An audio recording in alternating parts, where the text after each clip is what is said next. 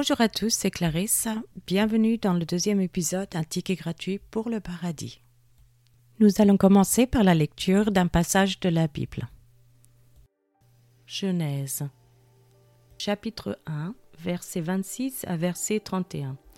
Puis Dieu dit Faisons l'homme à notre image, selon notre ressemblance, et qu'il domine sur les poissons de la mer, sur les oiseaux du ciel, sur le bétail, sur toute la terre et sur tous les reptiles qui rampent sur la terre.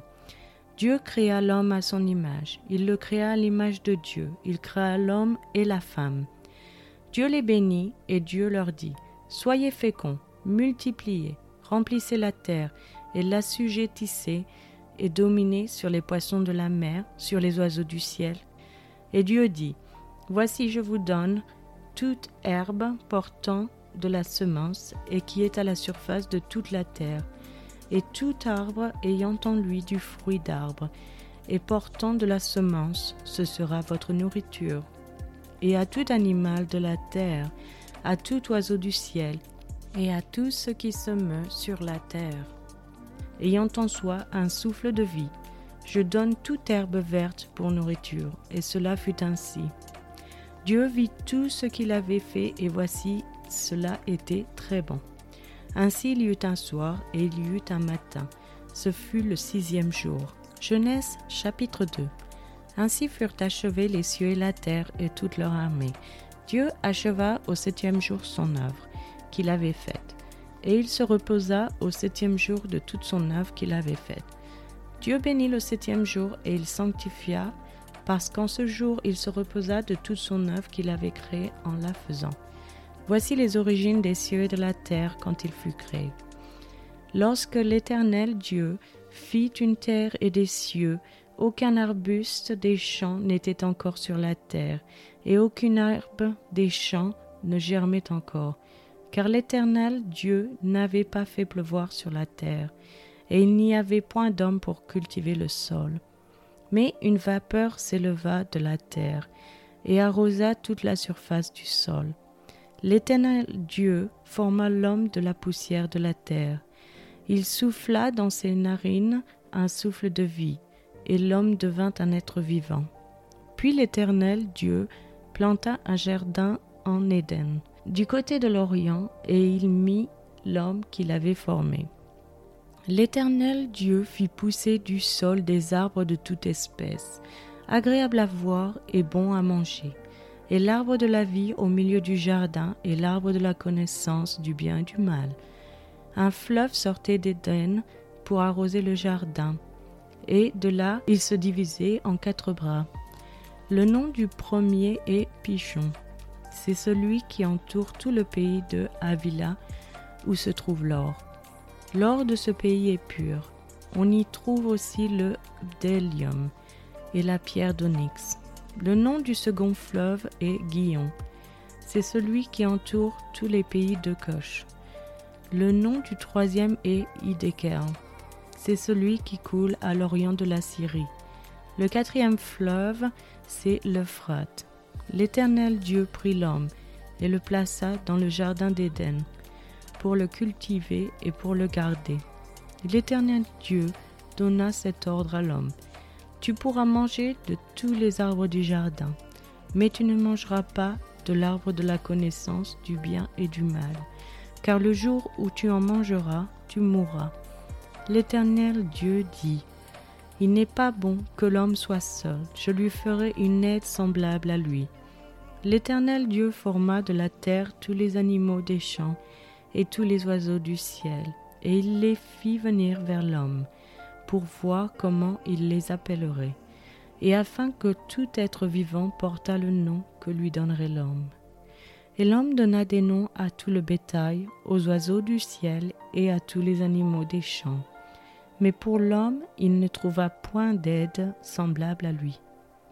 Alors l'Éternel Dieu fit tomber un profond sommeil sur l'homme qui s'endormit. Il prit une de ses côtes et referma la chair à sa place. L'Éternel Dieu forma une femme de la côte qu'il avait prise de l'homme, et il l'amena vers l'homme. Et l'homme dit, Voici cette fois celle qui est en os de mes os et chair de ma chair. On l'appellera femme, parce qu'elle a été prise de l'homme. C'est pourquoi l'homme quittera son père et sa mère, et s'attachera à sa femme, et ils deviendront une seule chair. L'homme et sa femme étaient tous deux nus, et ils n'en avaient point honte. Je vais maintenant vous donner quelques explications du passage de Genèse, chapitre 1, du verset 26 à 27. Comment sommes-nous faits à l'image de Dieu? Que les humains soient créés à l'image de Dieu est l'une des révélations bibliques importantes pour les chrétiens. Et c'est celle-ci qui a été violemment attaquée par ceux qui ne font pas partie de la foi. C'est vrai que les meurtres sans fin, les viols, les agressions, les génocides et les autres formes de violence et de cruauté dans notre monde semblent nous défier. Comment les humains pourraient être créés à l'image de Dieu lorsque nous commettons de tels actes? Comment expliquons-nous les guerres, les abus si nous partageons les mêmes caractéristiques comme Dieu lui-même? Certaines personnes affirment que même si nous sommes peut-être des sophistiqués et avancés, que le reste du règne animal, notre valeur ultime n'est pas supérieure à celle de n'importe quelle créature. Puisque nous avons tous évolué de manière naturaliste et sans aucune empreinte divine. Imago Dei signifie l'image de Dieu. En fin de compte, cette face se réfère à deux choses les caractéristiques de l'esprit humain et notre habilité de connaître la différence entre le bien et le mal, le bon le méchant. Notre esprit humain nous a fourni la preuve que les traits de Dieu, son amour, sa justice et sa liberté vivent en nous. La nature humaine est absolument sans égalité sur la terre. Comme Dr Ian Tattersall dit, les Homo sapiens ne sont pas seulement une version améliorée de ses ancêtres, c'est un nouveau concept. Au niveau le plus élémentaire de cette nature se trouve notre autoréalisation ancrés dans notre conscience de soi, notre capacité à raisonner et nos émotions, comme la colère et l'amour. Notre conscience nous permet de voir que nous avons une valeur intrinsèque en dehors de notre utilité ou fonction.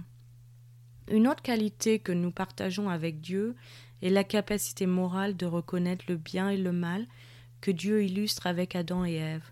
Nous pouvons pour cela agir librement d'une manière moralement bonne ou mauvaise. Nous pouvons choisir soit de refléter l'image morale de Dieu, soit de la rejeter. Mais dans les deux cas, l'habilité de faire le choix révèle notre similitude sous-jacente avec notre Créateur. Pour plus d'informations, voir Genèse, chapitre 2, verset 1 au chapitre 3, verset 24.